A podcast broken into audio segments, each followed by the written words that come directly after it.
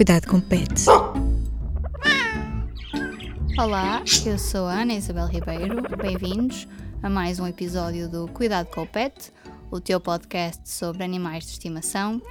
Para a conversa de hoje, deixamos de lado os cães e os gatos e focámos-nos nos animais exóticos e também nos roedores. Este podcast tem o apoio de seguro Cães e Gatos, da Tranquilidade. Quantas vezes por ano é que a tua iguana ou o teu coelho devem ir ao veterinário? E o que é que os veterinários fazem nestas consultas? Para sabermos tudo isto, conversamos com o veterinário Joel Ferraz, do Centro Veterinário de Animais Exóticos, no Porto.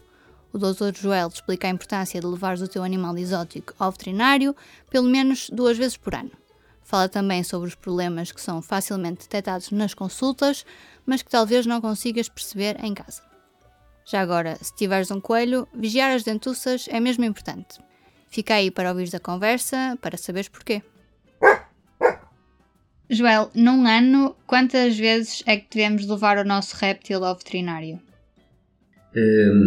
a nossa estratégia, seja com répteis ou com outro tipo de, de animal de companhia exótico, aconselhamos 6 em 6 meses, portanto, duas vezes por ano para uma, para uma consulta de rotina, para ver se está tudo bem, para fazer um exame físico geral, duas vezes por ano.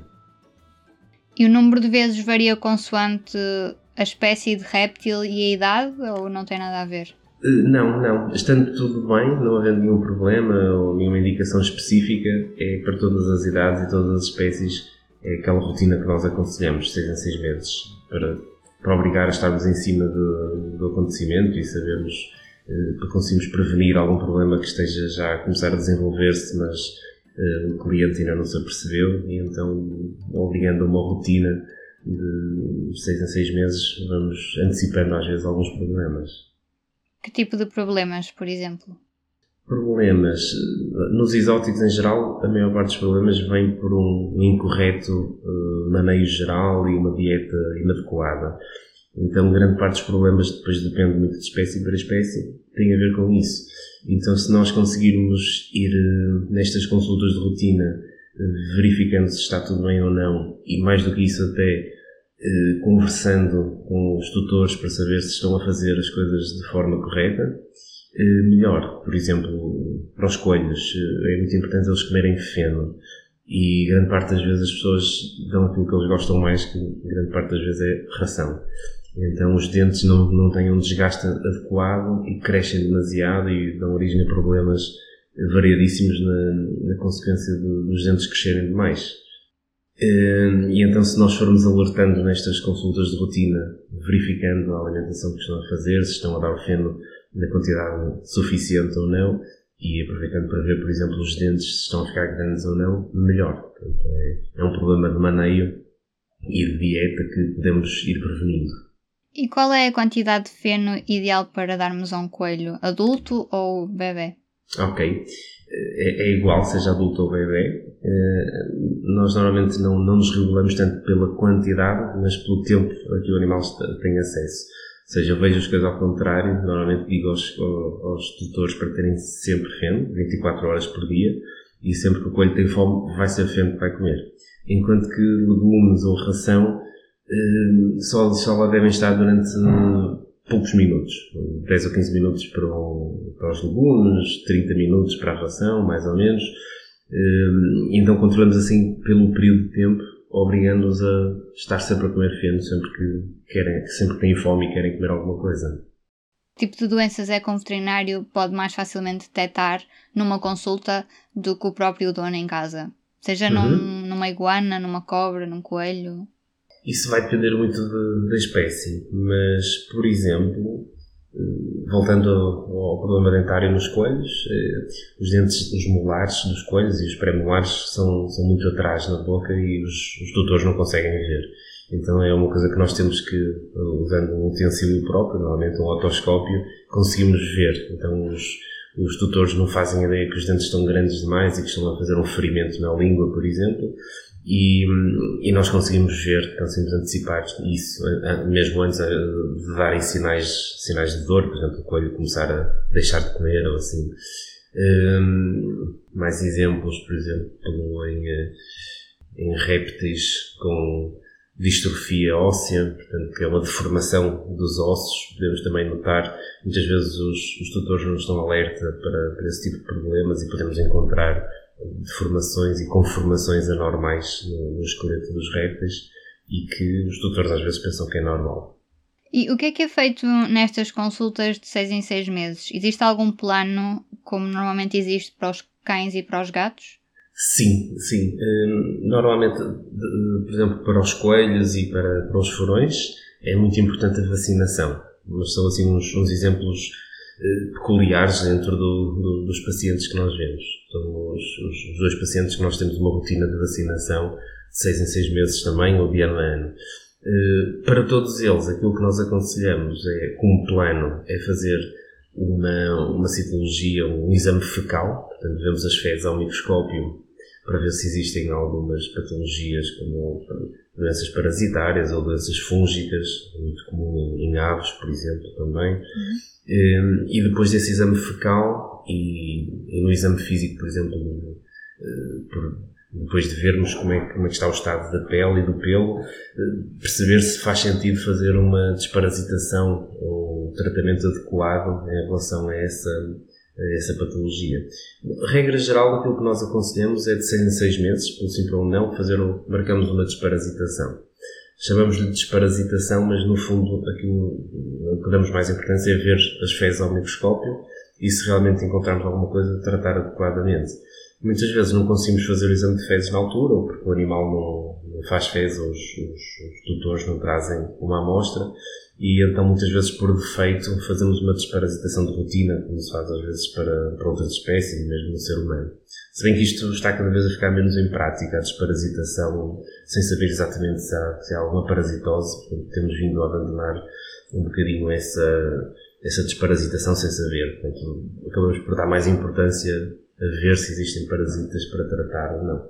E esta desparasitação acontece para todos os répteis também? Sim, eh, nós, nós fazemos essa rotina, generalizamos para todos os répteis e para para todas as aves e todos os mamíferos também que vemos, eh, sendo que, uma vez mais, a desparasitação eh, tentamos que seja o mais direcionada possível para problemas que identifiquemos, mas mais importante do que desparasitar ou não, por exemplo, no caso dos coelhos e nos furões, a vacina é sem dúvida prioritária e é muito importante.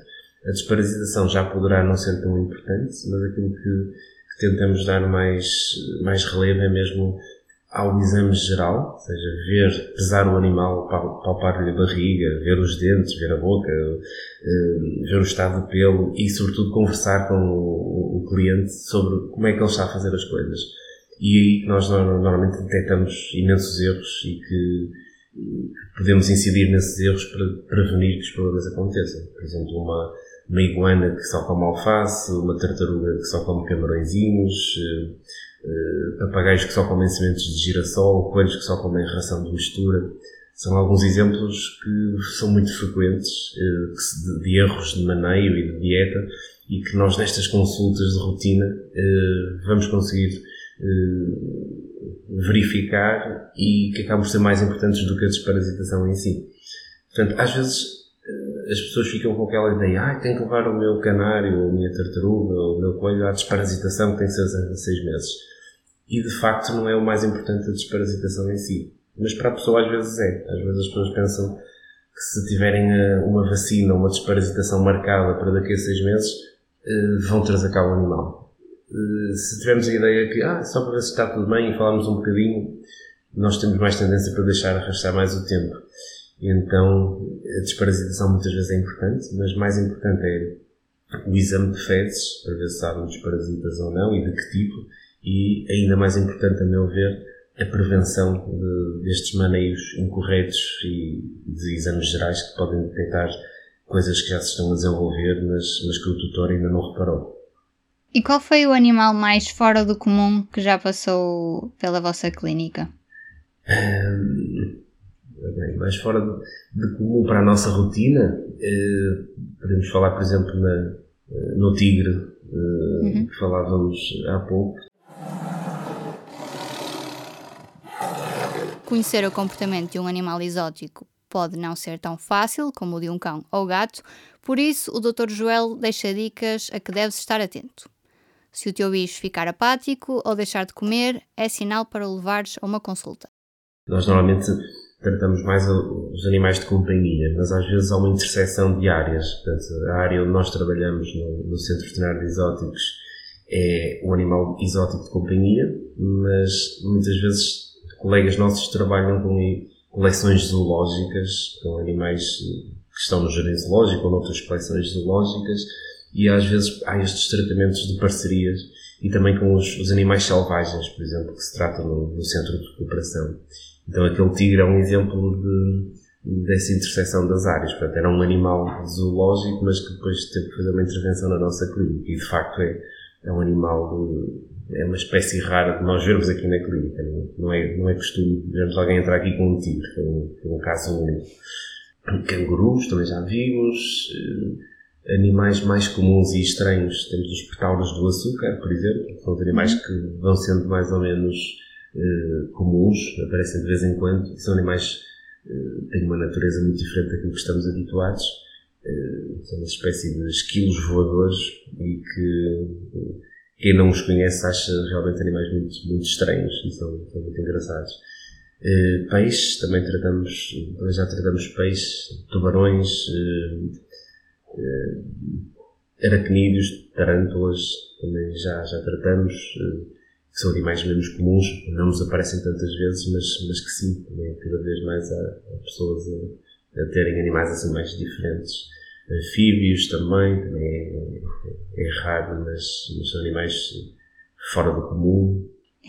E os peixes e as tarântulas que falava há pouco também devem ir ao veterinário de 6 em 6 meses? Também, também devem vir. Por este mesmo motivo, ou seja, para, para falarmos um bocadinho sobre o maneio geral, e para ver se está tudo bem. Claro que muitas vezes eh, nós conseguimos tirar pouco de um exame físico de, destes animais. Eh, não conseguimos eh, fazer um exame físico completo em que, em que dê para ver a frequência cardíaca, a frequência respiratória, tirar a temperatura. Há muitas coisas que não, que não são aplicáveis a muitas espécies e, e, para terminarmos, de todos estes animais que aqui falamos, exceto o, tigre, um, que comportamentos é que estes animais podem ter em casa que podem indicar que estão doentes? Um, o mais importante desafiante para nós, que eh, trabalhamos com muitas espécies ao mesmo tempo, é conhecer o comportamento normal deles. E é isso que tentamos transmitir também ao, ao cliente. Ou seja, qualquer alteração, qualquer desvio do seu comportamento normal pode ser um sinal de alerta que, que, deve ser reportado. Mas aquilo que é mais comum, eh, não é transversal, mas, mas quase, eh, todos os animais quando estão doentes, é estarem mais apáticos e deixarem de comer. Portanto, é a queixa mais comum e que pode querer dizer mil e uma coisas. Eh, às vezes as pessoas telefonam-nos a dizer ah, o meu, o meu hamster não come, o que é que acha que é? E eu disse, literalmente é, é sinal que ele está doente, pode ser muitas coisas diferentes porque é, aquele sinal mais comum, deixar de comer e estar mais apático é a manifestação mais, mais comum que eles, que eles têm quando estão doentes. A conversa com o Joel Ferraz fica por aqui. Já sabes, leva o teu animal ao veterinário pelo menos duas vezes por ano. Depois desta conversa, deixo-te sugestões de notícias que podes ler no site do PET em público.pt/p3. A primeira é sobre o cão Pai de Limon, que foi maltratado por um cartel mexicano e agora, depois de resgatado, pode tornar-se no animal favorito da América. Lê a notícia para descobrires porquê. Esta semana no site do PET temos ainda a história do pinguim africano mais velho do mundo, a ET, tem 43 anos, já teve dois parceiros e em 2012 conheceu o pinguim africano Einstein, de 13 anos. Os tratadores do zoo onde vive, no estado norte-americano da Virgínia, explicam que os outros pinguins mais novos não se davam bem com ET, à exceção do parceiro. O zoo criou-lhes um espaço onde vivem só os dois. Para fechar, conhece a história de Bailey, uma cadela que fugiu do dono e apareceu 36 horas depois no abrigo para animais onde tinha vivido durante mais de um ano. Quando chegou, tocou a campainha várias vezes e esperou que alguém lhe abrisse a porta. O podcast Cuidado com o Pet fica por aqui. Já sabes, para sugestões de temas, o e-mail é isabel.ribeiro.público.pt. Este episódio foi produzido com a ajuda da Aline Flor e editado pela Ana Zayara. Eu sou a Ana Isabel Ribeiro, regressamos na próxima sexta-feira. Até lá!